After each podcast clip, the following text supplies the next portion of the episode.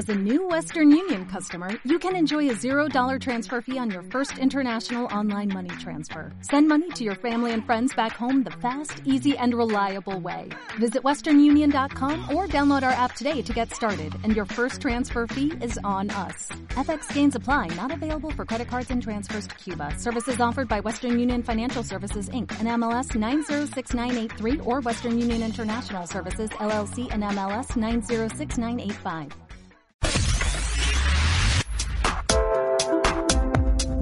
Días que nunca parecen tener 24 horas. Pero es miércoles y es de noche. Y entre todo ese ruido, qué gusto poder encontrarnos para juntos abrir este portafolio. Arrancamos.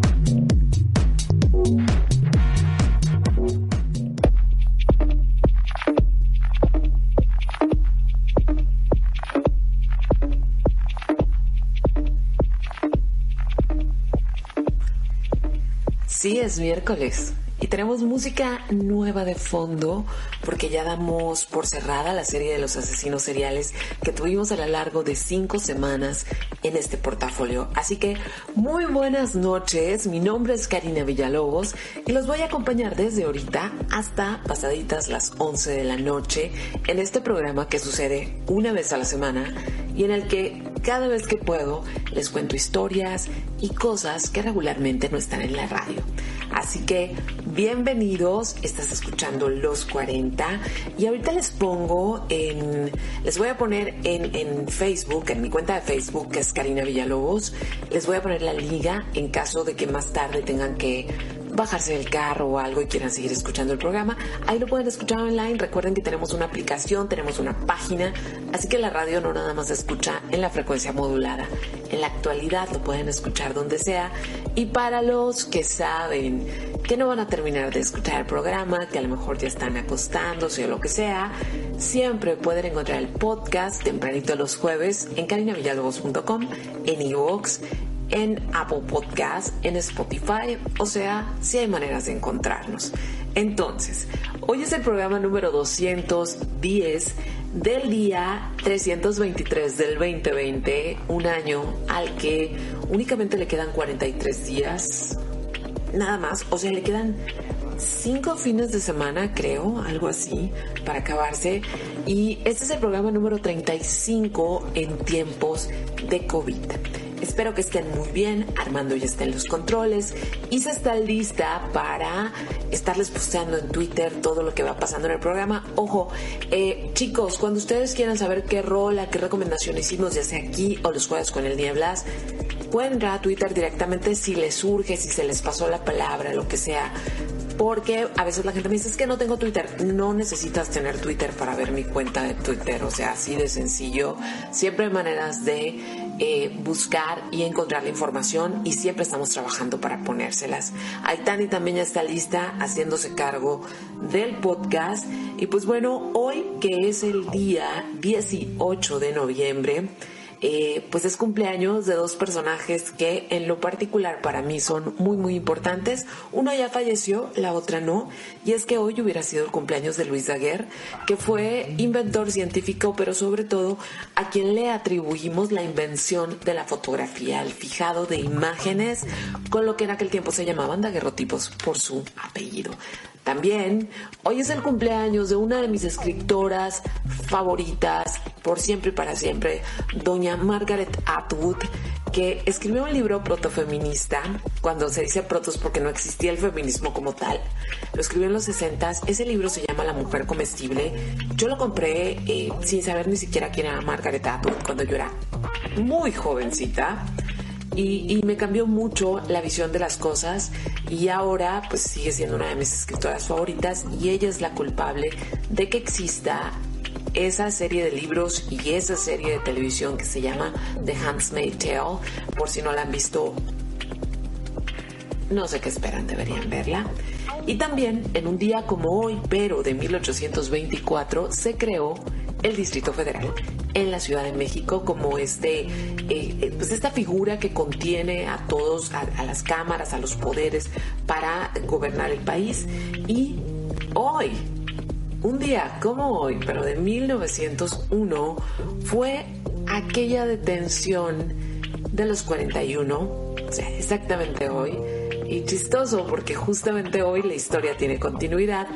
Y si no escucharon el programa que dedicamos a contar la historia de lo que significa el 41 y que en realidad era la historia de los 42, ese fue el programa, verán, déjenme ver, em, ese fue el programa número 188, el portafolio 188 lo hicimos en el mes de junio conmemorando el mes del Pride.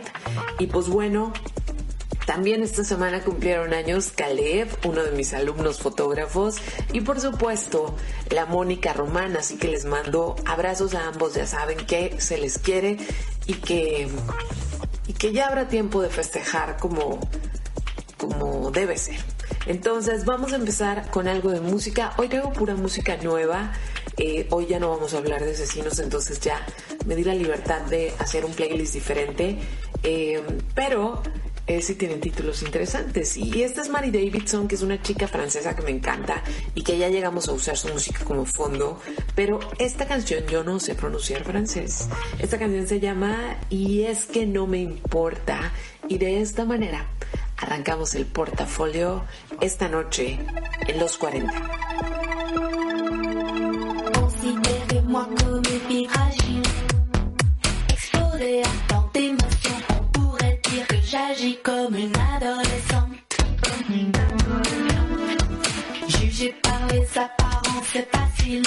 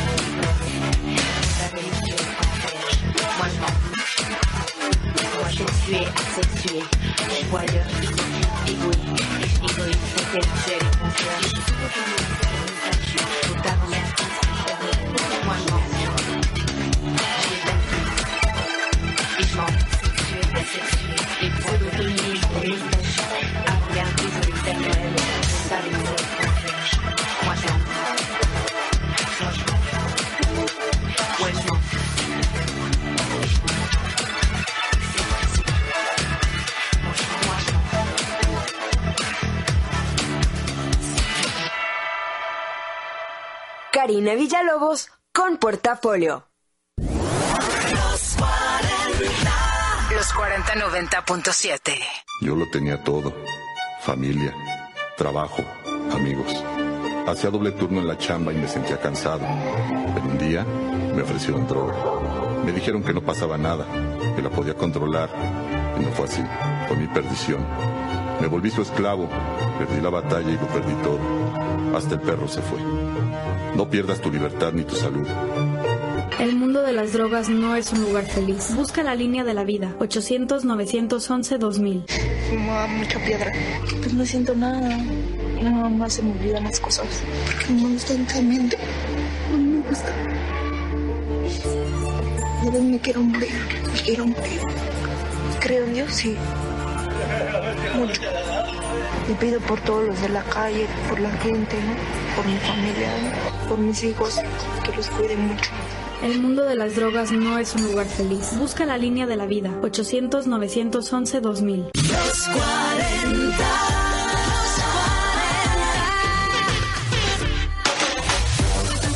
Todos los éxitos, los 40. Los 4090.7. Karina Villalobos en Portafolio. No, no, no. Esto no en tus libros de historia.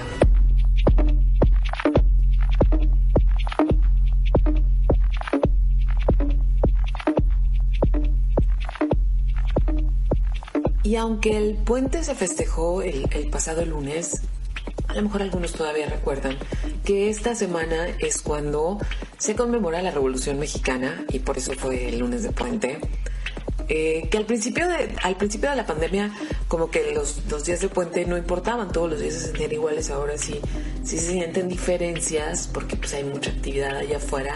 Espero que no se hayan volado mucho que no se hayan quitado el tapabocas que no se hayan contagiado durante este fin de semana largo porque luego vienen unas unas imágenes de, de las playas enloquecidas muchachos cuídense en serio cuídense ya sé que estamos cansados, pero cuídense un poquito. En fin, ya, no se trata del regaño.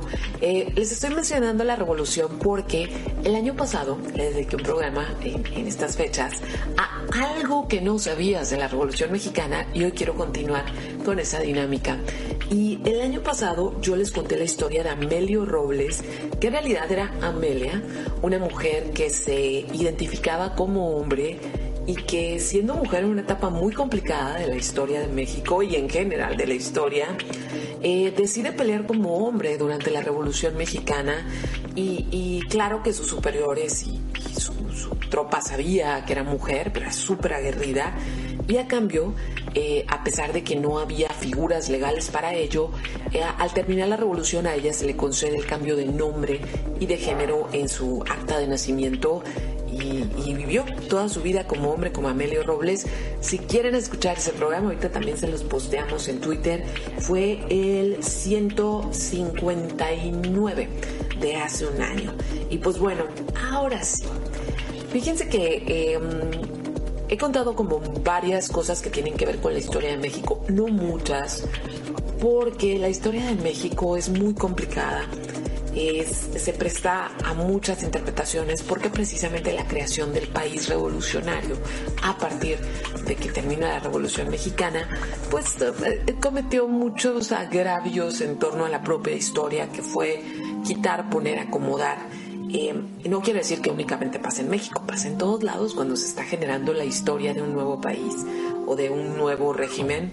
Aquí también pasó. Y, a eso le agregamos que somos un país con muchos complejos, con, muchas cosas no resueltas acerca de machismo. Entonces sí, sí es complicado. Y, a pesar de que ya había elegido el, el tema, eh, darme cuenta hoy que aparte es, eh, pues es la fecha en que justamente eh, detuvieron a los 42 del baile, pues fue como una perfecta continuidad para esto. Entonces, hoy les quiero hablar en particular de dos personajes de historias que no sabías, de dos personajes icónicos de la Revolución Mexicana y no solamente de la Revolución, sino en sí de la identidad masculina de este país y que en particular no son personajes que a mí ni siquiera me agraden. Y es que les voy a hablar de Pancho Villa y de Emiliano Zapata y es que Yo tengo tres, tres, este, tres personajes masculinos mexicanos que creo que han hecho trizas, ¿sí? El ideal de lo que los hombres buscan en este país. No todos, no voy a generalizar, pero muchos sí. Y, son estos dos que les acabo de mencionar y Luis Miguel, ¿no? Esos son como lo que los muchos hombres deseaban ser o desean ser en este país. Y no, a nadie, ni a ellos ni a nosotras nos conviene. Pero en fin, les voy a hablar de estos dos personajes. Y, y primero nos vamos a ir con Emiliano Zapata. Y miren, de Emiliano se saben pocas cosas. Hay mucho mito alrededor de él.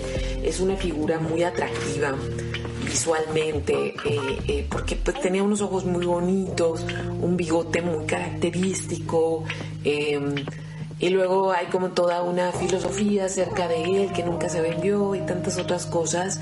Pero bueno, pues Emiliano Zapata entre lo que no nos gusta y lo que nos gusta y lo que a mí no me gusta y que es lo que en parte les voy a contar, pues nació en Morelos, así datos históricos generales que todo el mundo deberíamos saber. Nace en Morelos, una familia humilde, se dedica a cuestiones que tienen que ver con el campo. Eh, él no era náhuatl, pero había mucha población eh, con la lengua en esta zona. Y como él desde muy chico empieza a trabajar en el campo, pues eh, pa- pa- para cuando llega a la mayoría de edad ya dominaba perfectamente el náhuatl, no, no, no nada más lo dominaba, sino que también lo escribía. Y eso es lo que lo posiciona como un líder del sector campesino en esta zona del país, porque podía hablar con, en español y en náhuatl y podía escribir y todo eso, pero bueno, en realidad, lo que cara... Perdón, aquí Siri se alocó con lo que estoy hablando. Ok, en realidad lo que caracterizaba a Emiliano Zapata era que era como de, de, de horse whisperer. O sea, el tipo tenía un talento único para... eh, eh, pues para los caballos, para no nada más para domarlos, sino enseñarles gracias, hacerlos buena onda, que corran. O sea, era un tipo que lo suyo, lo suyo eran los caballos. Entonces empezó a ser como bien famoso. Hagan de cuenta como el encantador de perros, pero el, el encantador de caballos. Y, y a pesar de que pues él queda huérfano muy joven, venía de una, de una familia muy humilde, justamente su talento para eh, criar y eh, dominar a los caballos lo hizo muy muy famoso en toda esa zona. Entonces esa zona también tiene muchas haciendas. Y en las haciendas obviamente caballos. Y en este tiempo acuérdense o sea pues era el medio de transporte pues. Entonces eh, entre más adinerado eras más caballos tenías. Y las haciendas prácticamente se peleaban le ofrecían mejor sueldo a Emiliano Zapata con tal de que trabajara con sus caballerizas o caballerangos o algo así.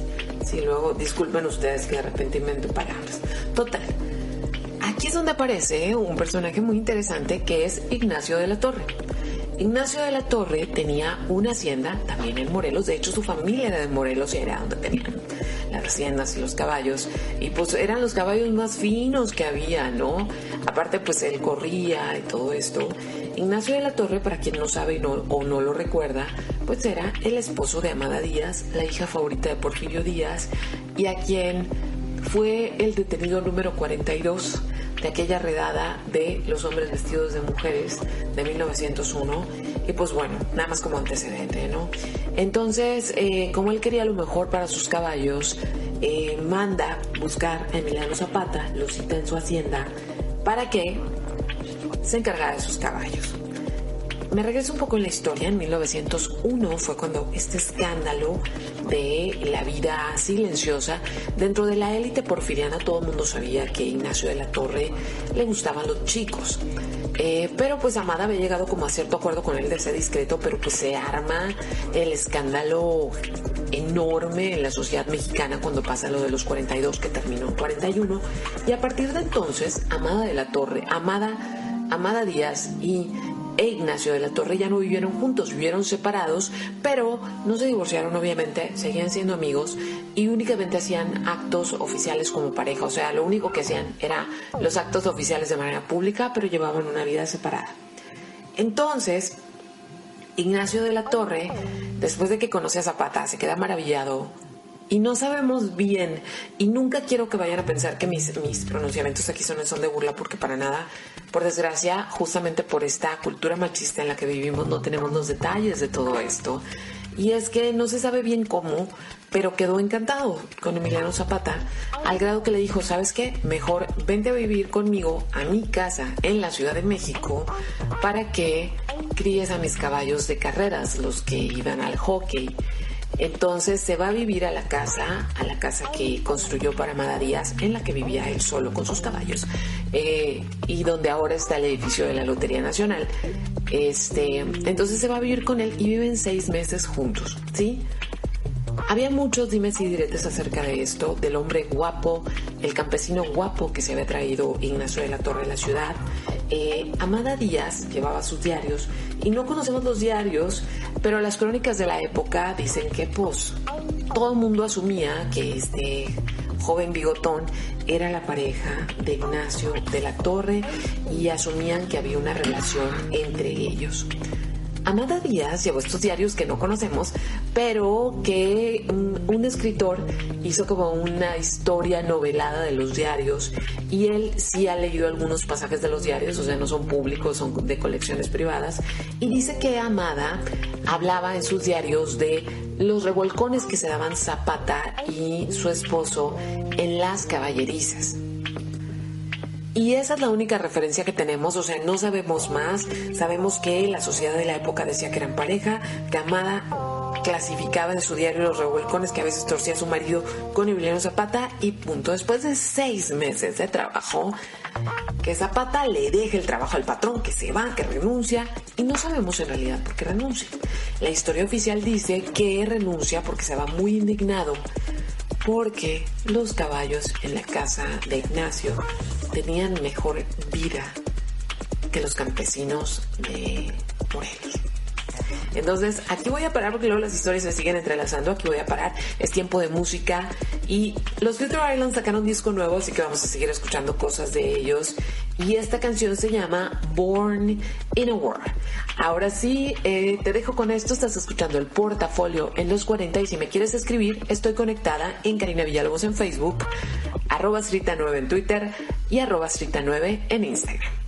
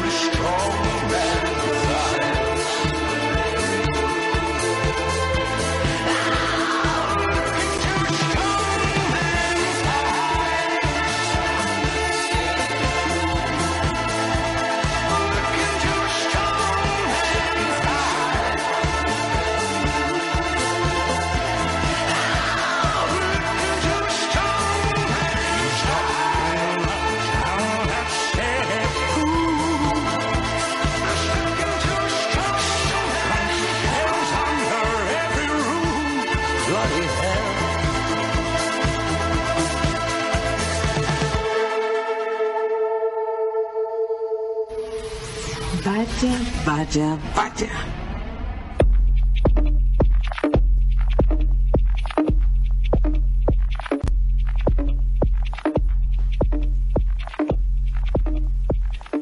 saben, en profe, en profe de historia, porque me encanta contar el chal histórico. Y hoy estamos en historias no sabidas de la Revolución Mexicana. Y ahorita les estaba contando de la historia o de lo que se sabe o lo poco que se sabe o lo que se asume de la relación que hubo entre Ignacio de la Torre y Emiliano Zapata. Ojo, previo a la Revolución Mexicana, todavía no llegamos ahí, pero luego las historias empiezan a entrelazar. ¿Cómo les decimos? De la relación entre Ignacio de la Torre y Emiliano Zapata no se sabe mucho, solo estas tres cosas que les mencioné, que vivían juntos en la casa que hizo Ignacio de la Torre, que Amada escribió en sus diarios, al parecer escribió en sus diarios que los descubrió en alguna revolcada ahí en, las caballerizas de la casa y que después de seis meses de vivir juntos prácticamente eh, terminan. El punto es que para mí eh, 1908 es cuando él se va de la casa de Emiliano Zapata, se regresa a seguir trabajando en diferentes haciendas en Morelos y empieza a pues a formarse más como este rollo de revolucionario de los campesinos pidiendo las tierras y eh, erróneamente la frase eh, tierra y libertad se le asume, se le ha adjudicado a Emiliano Zapata, pero es de Flores Magón en realidad, pero él la repetía, la tomó de ahí, y pues bueno, era alguien muy querido y muy conocido, y miren, que se nos enamora Emiliano Zapata, la otra parte de la historia, porque actualmente no sabemos... eh, justo por lo que mencionaba hace unos minutos, no sabemos en realidad como muchas cosas y muchos detalles de los personajes, porque tampoco podemos dudar que sí se haya enamorado este tipo, eh, que sí se haya casado por gusto, por amor, por lo que sea, pero obviamente no tenemos los datos suficientes porque nadie en aquel momento abiertamente iba a decir en este país que era bisexual u homosexual. Entonces, pues bueno, él sigue en Morelos y resulta que se enamora de una muchacha que amor prohibido. O sea, total amor prohibido porque esta muchacha era hija de una familia muy, muy porfiriana, de mucha lana, y obviamente la conoció porque fue a pues ahí a, trabajar un poco con los caballos en su hacienda. Era una mujer muy piadosa, la que le tenían eh, reglas muy estrictas, etcétera, etcétera. Pero como sea, pues empezaron a ser novios y la familia obviamente no estaba de acuerdo. El papá, el papá de la, de la, de, de la novia, de la Josefa, este, pues no, no veía con buenos, ahora sí que no veía con buenos bigotes a, a Emiliano Zapata y siempre estaba renegando y le decía que, pues que era un parrandero, que era un jugador, que era un mujeriego y hasta que era homosexual. Pero pues como buena chica joven aferrada, más enamoraba y más enamoraba de Emiliano Zapata. Tenían que verse a escondidas por mucho tiempo y total. Que el papá se muere, que estos deciden casarse y se casan en 1911 y aquí es donde los destinos vuelven a empezar a cruzarse. Y es que para 1911 obviamente ya estaba en auge el proceso revolucionario. Porfirio Díaz ya había tenido que irse del país. Eh, em- eh, Francisco y Madero ya era el presidente de, de una idea democrática de este país. Entonces, este, pero pues eh, Francisco y Madero estaba muy preocupado por precisamente como eh, todo el rencor que había entre los campesinos eh, en el centro del país, porque pues eran era algo que tenía que resolver la revolución. Entonces, entre que eran familia de bien y que esto y que lo otro, la familia de la novia, eh, le piden a Francisco y Madero que sea el, el padrino de bodas. Entonces se casan Emiliano y, Josefa y el padrino es don Francisco y Madero. Y Francisco y Madero asumía que de alguna manera esto iba a hacer que, eh, que esta como pues este padrinazgo de Emiliano Zapata iba a ser, iba a darle más cercanía con la gente de, pues, lo- los revolucionarios del área del área de Morelos. Pero bueno, entre que se casan, este, para Zapata en realidad no representaba más que, ah, pues, mi, o sea, mi novia quiere que este sea el padrino, pues, que sea el padrino, ¿no? Entonces, este, pues pasa la boda, eh, tienen unos hijos, ya entra, después de la boda ya la revolución se vuelve así como súper cruda. Entonces esta muchacha que había sido niña bien, eh, Josefita le decían, que había sido niña bien, eh, pues ahora tiene que vivir una vida salto de mata con Emiliano, eh, en escondite tras, tras escondite, en la sierra, en donde fuera con tal de eh, salvarse. En estos tiempos se dice que Emiliano Zapata utilizaba un doble porque pues era muy perseguido, pues sobre todo por la élite, ¿no? Y, y pues su esposa en algún momento se convirtió como en esta pues en esta traidora de la élite porque era una chica bien. Total, a ella no le fue nada bien con Emiliano, por muchas razones, pero, o sea, estas razones de que tuvo una vida salto de mata. Y, la otra cosa fue que tuvieron dos hijos. Y estos dos hijos murieron en uno mordido por un alacrán, picado por un alacrán y otro picado por una víbora, muy, muy jovencitos. Y precisamente pasó en los refugios en donde se escondían de todas estas cosas revolucionarias. Pero bueno, el punto es, y aquí es donde las cosas se ponen, eh, se vuelven a entrelazar entre los personajes para el resto de sus vidas.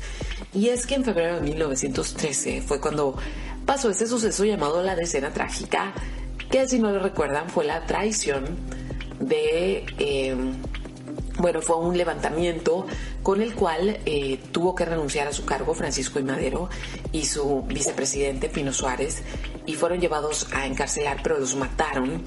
Y luego aquí entra el personaje de Victoriano Huerta. Es un relajo. 10 días terribles en la Ciudad de México, donde todos los avances revolucionarios se van al traste. Pues vean, a Ignacio de la Torre no le gustaba para nada eh, Francisco y Madero, o sea, el presidente del país.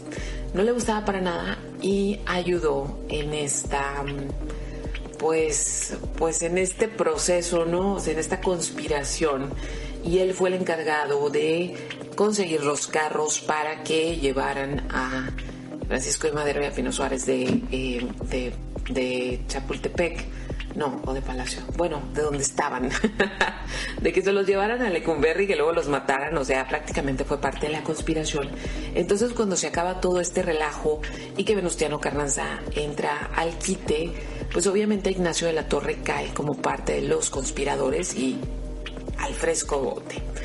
Entonces Amada, que seguía queriendo mucho a su esposo, que era uno de sus mejores amigos, empieza a escuchar que Emiliano Zapata ya va a entrar a la Ciudad de México, eh, pues para seguir con las labores revolucionarias y gobierno y demás.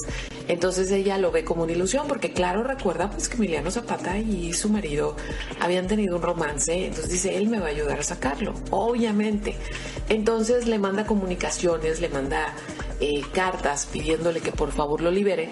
Y a las semanas de que entra Emiliano Zapata a la Ciudad de México, le llegan eh, la noticia, le llega la noticia amada de que sí, que Zapata liberó a, a- a Ignacio, pero Ignacio ya nunca aparece, Ignacio nunca llega a su casa y tan tan, o sea, perdido. Y pues resulta que pues resulta que aquí es donde la, la- cosa se pone bien triste, ¿no? Para Ignacio, y se los conté un poco en la historia de los 41-42. Este, Zapata no lo liberó, sino que lo tomó como eh, prisionero de sus tropas. Y ahí es donde, qué, qué- qué bueno sería saber la historia completa, porque yo me imagino, yo me imagino, ¿eh? Yo me imagino, no lo leí en ningún lado. No, no digan que es verdad, porque es algo que me imagino. Pero yo me imagino que su historia tuvo un final muy trágico como romance porque pues Zapata estaba muy enojado con Ignacio. Entonces lo toma de prisionero y, y, es, un, es algo muy triste y muy terrible cómo terminan los días de Ignacio porque de 1913 a 1917 fue prisionero esclavo de las tropas de Zapata, lo vestían de mujer, lo abusaban sexualmente. Zapata incluso lo llegó a dejar en cárceles con la orden de que se le abusara. Y así vivió cuatro años Ignacio, Ignacio de la Torre como este, este cuerpo abusado y burlado por ser homosexual entre las tropas de Zapata, con eh, la aprobación de que se le hiciera esto por parte de Emiliano Zapata. En 1917, ahí en un percance entre las tropas y un relajo, este huye, eh, se va a Nueva York, toma un barco a Nueva York, le avisa a Amada que va a Nueva York, pero en realidad iba para allá a que lo operaran porque había sido abusado de manera tan brutal que pues su cuerpo había resentido estas, estos abusos. Entonces Amada se va a Nueva York para alcanzarlo, ya no lo alcanza, muere en la operación. Y, y así, así muere en, en 1918. 1917 escapa, en 1918 muere en la operación. Y este, y pues solamente puedo decir que este fue algo así como un amor perro entre estos dos personajes. Zapata no le queda mucho tiempo después de vida, en 1919 le emboscan y muere. Y Josefa, su esposa, eh, siempre toda la vida va a ser respetada, querida y firma como la viuda de Zapata, llamada amada ya después de eso, porque lo único que la detenía se va del país por un tiempo, después regresa y muere aquí en el país. Así que aquí me detengo con esta historia de amores perros y de historias que no sabías de la revolución para irnos con música y esta canción me encanta. Es una canción nueva de Miley Cyrus y se llama Edge of the Midnight, of Midnight, algo así. Este, chida. me gusta mucho la voz de, de Miley, siento que está haciendo cosas interesantes ahora, pero escúchenla sin prejuicio, no piensen, ay, es Miley, no piensen en ese pantaloncito con el que cantó en los MTV, porque sí es desagradable, ni en ni en la bola de espejos, pero bueno, estoy conectada. Karina Villalobos en Facebook, arroba 9 en Twitter, arroba 9 en Instagram. Cuéntame qué te están pareciendo estas historias no muy sabidas de la Revolución Mexicana. Estás escuchando el portafolio en los 40.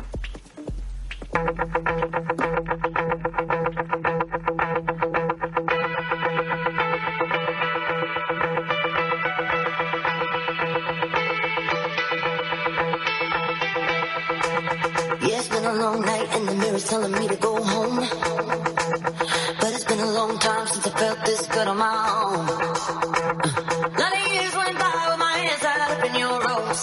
Forever and ever, no more. The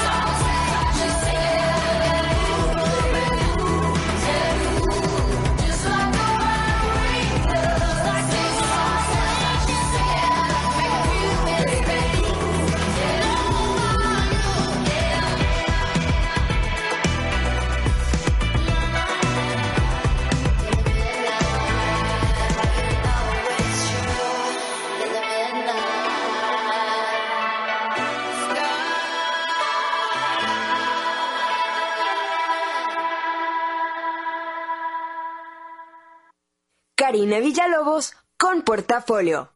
Los 40. Los 4090.7.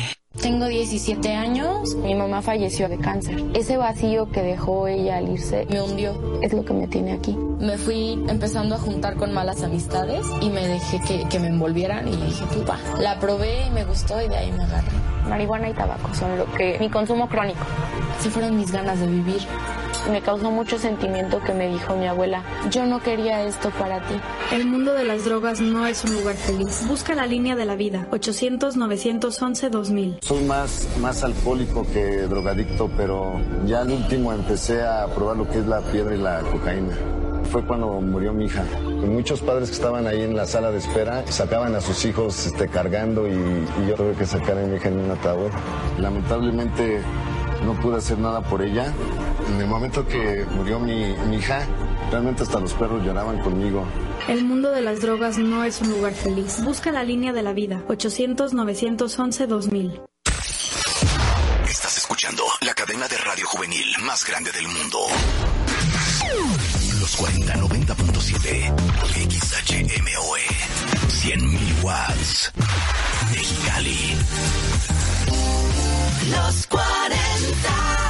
Todos los éxitos. Karina Villalobos en Portafolio. Por si andaban con el pendiente.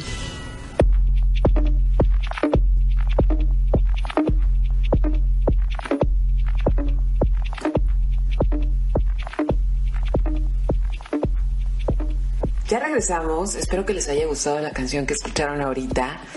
Y um, bueno, si vienes llegando, estás escuchando el portafolio en las 40. Me llamo Karina, perdón, siempre me pego en esta mesa. Y eh, les estoy contando historias no muy sabidas o no sabidas, dependiendo quién haya escuchado no, de la Revolución Mexicana. Y ahora dedico este pedacito a contarles de mi otro personaje no favorito de la Revolución Mexicana, que es Pancho Villa. Así que empecemos por esa frase que de niños hasta nos daba risa y la repetíamos y bla, bla, bla. Y es que ahí viene Pancho Villa con sus, sus dos viejas a la orilla. Y resulta que sí la decían, sí le decían así a Pancho Villa, pero fíjense, no era precisamente por lo que todos sabemos que era súper mujeriego y que siempre estaba rodeado de mujeres, sino que en realidad, además de eso, su guardia personal, su cuidado personal o las guardias personal eran mujeres y siempre caminaban con él, una a la derecha y una a la izquierda, y de ahí nace la frase de Pancho Villa con sus dos viejas a la orilla. Pero bueno, vayamos a otros asuntos que no eh, que son sabidos o no muy sabidos o por qué no me cae bien el personaje. Este, hay muchas leyendas acerca de, de Pancho Villa y se dice muchísimo que se robaba a las muchachas y ahí los historiadores no están muy de acuerdo con el hecho. O sea, hay historiadores que dicen sí, sí se robaba muchachas y otros dicen no, no se las robaba, sino que se casaba con todas, ¿sí? Y, algunos lo van a justificar, bueno, al menos se casaba, vamos para allá. Por eso no me gusta este personaje, porque creo que es como ese, eh, esa idea muy mexicana de salirte con la tuya a pesar de todo, como es como Pepito, pues, o sea, es un es alguien que tiene motivaciones bien egoístas, pero que todo el mundo lo celebra porque se sale con la suya siempre a pesar de no tener razón. Ok. A Pancho efectivamente le gustaban mucho las muchachas. Lo suyo, lo suyo eran las muchachas. Bueno, y también la vanidad, pero eso ahorita más adelante les digo. Entonces, también le gustaban mucho las bodas. Hay gente a la que le encantan las bodas y hay gente a la que le encanta además ser la protagonista de la boda, como es el caso de Pancho Villa, que ya había tenido su boda buena, pero no era suficiente porque él quería más y más bodas. Nunca tenía suficientes bodas. Entonces, Aparte la tenía bien fácil porque era, pues era una estrella de cine, muchachos. Ay, quería llegar. Resulta que Pancho Villa pues, se dio muy, se dio cuenta del descubrimiento de los hermanos Lumière, porque aparte fue muy impulsado por Porfirio Díaz en México el cine. Él sí le creyó a los Lumière, en Francia no les creyeron mucho. Entonces, Pancho Villa se hizo rápidamente de, de, cámaras y de camarógrafos. Entonces, muchas de las batallas las volvía a grabar, o sea, las volvía a recrear porque él se asumía como este ser histórico, ¿no? Que, que, la gente iba a ver sus películas, entonces las volvía a hacer, volvía a posar. Por desgracia, todo este material se quemó en la cineteca hace algunos años, hace algunas décadas, pero prácticamente fue como este primer actor eh, de la Revolución Mexicana y, y, salían las noticias y las noticias eran en el cine, entonces pues era un galán, el galán de los pueblos y pues prácticamente las muchachas se le echaban encima, de cuenta que era el pop star de la Revolución Mexicana, entonces pues la tenía fácil, pero... Además de eso, a él le gustaba conquistar, o sea, no nada más que le brincaran encima. Entonces había una dinámica entre la gente que vivía con él, la gente que luchaba con él, y era que cada vez que llegaban a un pueblo había que eh, checar a todas las muchachas solteras y guapas del pueblo. Y ya que él decía, esa es la buena, esa es la que me gusta, mandaba a sus, a sus asistentes a que investigaran qué le gustaba a la muchacha para rápidamente mandarle esos regalos, que la muchacha se sintiera encantada. Y una vez que la muchacha ya eh, daba entrada a Pancho, así como que ya le devolvía los ojitos, Pancho de presionaba, hay que casarnos, aquí hay que formalizar la relación. ¿Por qué? Porque las muchachas de aquella época y sobre todo en la Revolución Mexicana, que eran tiempos donde los maridos desaparecían y se morían, pues no estaban dispuestas a soltar el cuerpo sin que hubiera boda de por medio para quedarse de alguna manera amparadas. Entonces Pancho decía, esto se tiene que formalizar, que haya boda. Eh, organizaban rápidamente el, fiestón en el pueblo. Eh, y muchas veces los jueces y los curas de los pueblos eran amenazados y obligados por Pancho Villa para que los casara, porque obviamente se sabía que Pancho tenía una esposa, una esposa oficial. Entonces, pues estos no eran matrimonios válidos. Y cuando de plano ni el juez ni el cura del pueblo se prestaban a lo que Pancho Villa quería, él hacía que varios de sus, o sea, que gente que, estaba a su servicio, o coroneles, o capitanes, o lo que sea de su ejército, se vistieran de juez y se vistieran de cura para llevar a cabo, pues, el bodor, que era lo importante. A cada una de sus esposas le regalaba de entrada 20 vestidos y 15 pares de zapatos. Acuérdense que no había Shein, no había Zara, no había esta manera de fast fashion, o sea, 15 vestidos era ropa para toda una vida. Digo, 20 vestidos y 15 pares de zapatos también. Entonces era lo que les regalaba, pero pues es que rápidamente tenía que deshacerse de ellas porque ya se iba a ir a otro pueblo. Este, y no podía irse con ese compromiso porque prácticamente ya no iba a volver. Entonces eh, se corría el rumor de que cuando tú estabas relacionada con Pancho Villa y de repente llegaba con un monte de joyas de regalo, ese era el adiós. Y que cada vez que les regalaba estas joyas a las mujeres les decía, para que no te olvides de mí. Entonces, pues sí, o sea, maneras, eh, maneras, ahora sí que formas de amor, pero estas eran sus maneras mentirosas de levantar a las muchachas. Eh, Villa reconoció 21 matrimonios nada más y 26 hijos. Ajá, 26 hijos. Pero eh, los historiadores dicen que tuvo más de 100 bodas. Entonces, cosas que no, que no vamos a saber nunca del todo bien. Nada más como cierre también para volver a Zapata. Zapata tuvo nueve mujeres y llegó a tener 16 hijos. Ninguno de estos dos caballeros, íconos de la masculinidad mexicana, pues son el mejor ejemplo para ello. Nada de honestidad. Así que vámonos con música. Esta es música nueva, es Kylie Minogue. Y esto se llama Real Girl. Todavía me puedes escribir, Karina Villalobos en Facebook, arroba 9 en Twitter, arroba 9 en Instagram. En Twitter, Isa les va poniendo las canciones que vamos tocando y algún otro dato que va apareciendo. Ya me volví a pegar con la mesa. Pero bueno, estás escuchando el portafolio en los 40.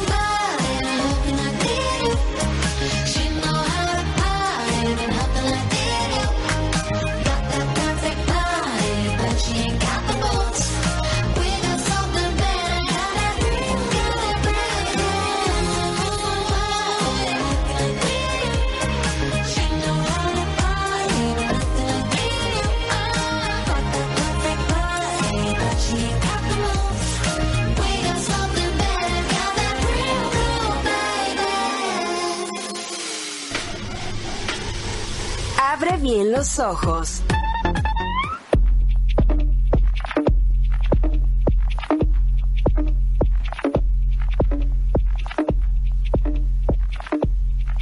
Para cerrar el programa, obvio, alguna que otra recomendación de cosas que ver. No obvio porque no lo hago cada semana, pero hoy sí. Y es que fíjense que mañana precisamente se estrena en la ciudad, en las salas de cine, la película El baile de los 41, que es de David Pablos. Este director, yo no sé si ustedes ya vieron su película Las elegidas, que la pueden ver en Netflix. Una película durísima que se trata justamente del tráfico de chicas en la ciudad de Tijuana, bueno, o sea, algo que pasa en todos lados, ¿no? Pero él, en este caso, en la película de las elegidas, es en la ciudad de Tijuana, es, es una película durísima, durísima, durísima, y que expone cómo es tan fácil que una chica caiga con estas redes de trata. Entonces ahora se aventó este chambonón de hacer la historia del baile de los 41. Eh, la primera salida del closet de alguien público en este país. La película eh, es con Alfonso Herrera, con Poncho Herrera este, y, y Emiliano Zurita. Y estuve viendo los trailers y se ve lujosísima, se ve, pues ya saben, en la Ciudad de México, en todos estos mega palacios y eh, una, cosa se ve como muy lujosa, muy bonita, de muy buena factura. Dicen que es muy buena. Si ustedes se van a animar al cine, pues ya saben, háganlo con todas las recomendaciones. No se quiten el tapabocas ahí adentro, eso sería lo mejor para que vean esta película. Y si no, pues esperan a que estén en streaming. Yo todavía estoy debatiéndome si me animo o no me animo, porque sí, me causa nervio. Yo no he ido al cine, pero en fin, es, es algo que cada quien debe decidir.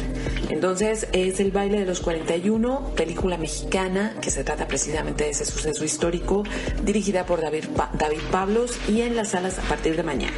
Ahora, si se quieren poner un poquito artsy, hay un documental súper interesante que se llama Cámara Casa Sola.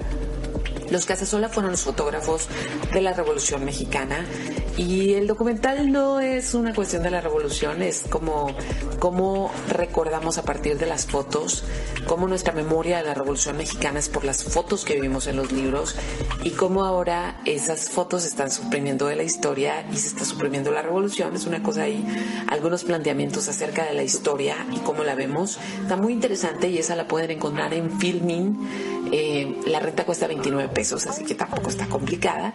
Y por último, siempre que es tiempo de Revolución Mexicana, recomiendo esta película. Y es que si por alguna razón ustedes no han visto como agua para chocolate, véanla. Si ya la vieron, véanla de nuevo. Esta la encuentran de manera permanente en Claro Video, no tienen que pagar por verla.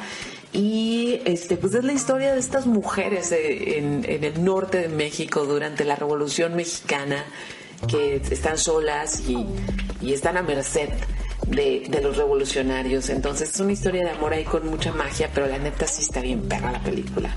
Entonces aquí me quedo con las recomendaciones. Repito, El baile de los 41, película en cine, eh, cámara eh, Casasola, documental sobre la fotografía en la Revolución Mexicana y que lo encuentran en Filming. Y Como agua para chocolate, película eh, que encuentran en Claro Video. Ahora sí, vámonos con música. Yo ya nada más voy a regresar a despedirme de ustedes mandarle saludos, a las gracias, a ver qué me...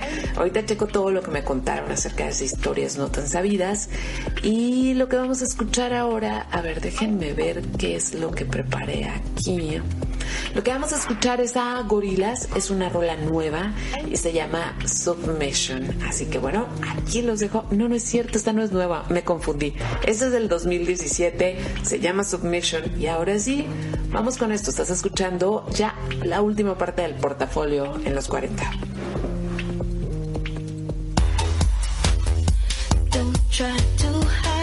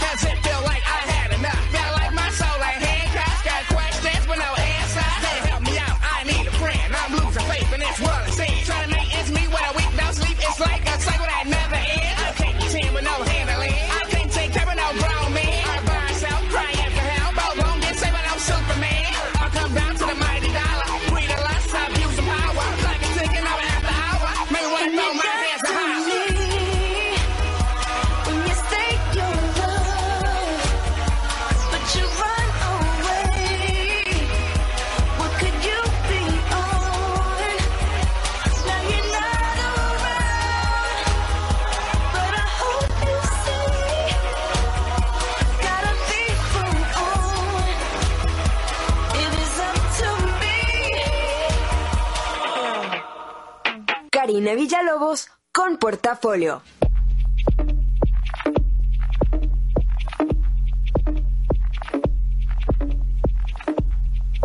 Hora de irse, chamacada, hora de despedirse. Y sí, debo decirles antes que nada, muchas gracias a todos los mensajes que me mandaron diciendo que sí les había gustado mucho toda la morbosidad de los programas de los asesinos seriales. Eh, yo sabía, yo sabía que sí, pero son temas que regularmente uno no se anima porque tienen imágenes fuertes, pero parece que libramos bien juntos y, y muchas gracias. Eh, también me mandaban mensajes de felicita a todo el equipo, así que muchas gracias a Isa que me estuvo así ayudando muchísimo con cada nuevo asesino, aunque de repente algunos le asustaban. Y pues bueno, ahora nuevamente me eché un poquito de historia, pero aterrizando en lo que es lo que se celebra esta semana en el país. Así que muchísimas gracias a todos los que se estuvieron comunicando, que estuvieron al pendiente, que estuvieron comentando. Adriana Rojas, que llegó así como, a ver, ya estoy lista para el chal, y al rato ya me manda un mensaje de que sí se puso sabroso el chal. Espero que hayan disfrutado. Siempre eh, les platico de muchas cosas, pero en los últimos meses, sobre todo estos meses pandémicos, he intentado no cargarme como mm, a temas que nos duelen tanto y he caído muy blandito en la historia. Y en un principio me daba miedo contarles muchas cosas de historia, así como historia dura y ruda como ahora, porque decía, se van a aburrir, se van a aburrir, pero justamente yo soy historiadora porque la historia no es aburrida, nada más que hay que saber contarla y espero que este esta bola de chal que les he aventado ahora sirva de algo, se hayan entretenido, les dé curiosidad, este, al menos se enojen porque toqué a estas, a estos personajes masculinos de nuestra historia. Pero sí, la historia es mega, mega divertida. Pero cuando se vuelve divertida es cuando vemos estas partes que no salen en los libros, no por mentira o omisión, sino que en los libros no nos hablan del humano, en los libros nada más nos hablan del héroe, la cosa grandiosa que hizo y que cambió la historia, pero no nos hablan de esto, del diario, de pasiones, gustos y demás. Así que muchas gracias si estuvieron todo el programa, muchas gracias a los que escuchan mañana. Y les mando un saludo a los que llegaron, a los que pasaron por aquí, Julieta Fonseca, Mamba, Dinora, José, Adriana, Jesús, Rocío, Iván, Ana, Yulces, Cristina, Lidia, Tania, eh, Rey, Glenda Campos, Alfredo Chávez, Melissa Vázquez. Espero que no se me hayan pasado algunos, que seguramente sí. Pero bueno, yo ya me voy a despedir. Eh, que tengan muy bonito resto de semana. Cuídense mucho. Gracias a todos los que desde su pedacito en diferentes partes hacen conmigo el programa. A Isa, a Itani, a Armando, que es el que pega toda la pedacería. Y ustedes van a poder recomendar o escuchar el pedacito de podcast si se les pasó algo. Lo encuentran mañana temprano en Karina Villalobos y al mismo tiempo que se publica en la página y en iVoox, también este programa se publica en Spotify, en Apple Podcast y este, pues prácticamente, o sea, son todas las plataformas que usamos de streaming, así que sí lo pueden encontrar. Que tengan muy bonita noche, me voy a despedir con algo de musiquita nueva. Eh, déjenme aquí revisar el cuarto. Aquí está. La rola, bueno, eh, el proyecto se llama Quarter Life Crisis y la rola se llama Comfortable. Ahora sí, ya me despido. Esto fue el portafolio en los 40. Que descansen.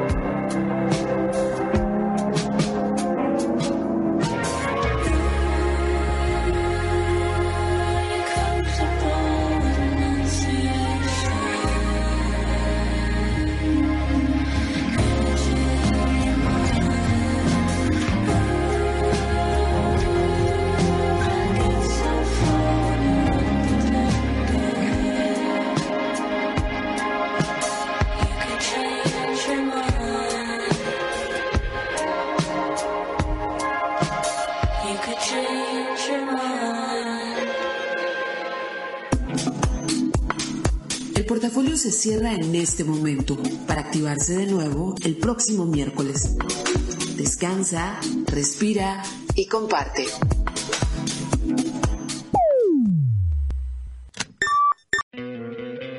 ¿No te encantaría tener 100 dólares extra en tu bolsillo? Haz que un experto bilingüe de TurboTax declare tus impuestos para el 31 de marzo y obtén 100 dólares de vuelta al instante. Porque no importa cuáles hayan sido tus logros del año pasado, TurboTax hace que cuenten. Obtén 100 dólares de vuelta y tus impuestos con 100% de precisión. Solo con Intuit TurboTax. Debes declarar para el 31 de marzo. Crédito solo aplicable al costo de la presentación federal con TurboTax Full Service. Oferta sujeta a cambios o cancelación en cualquier momento.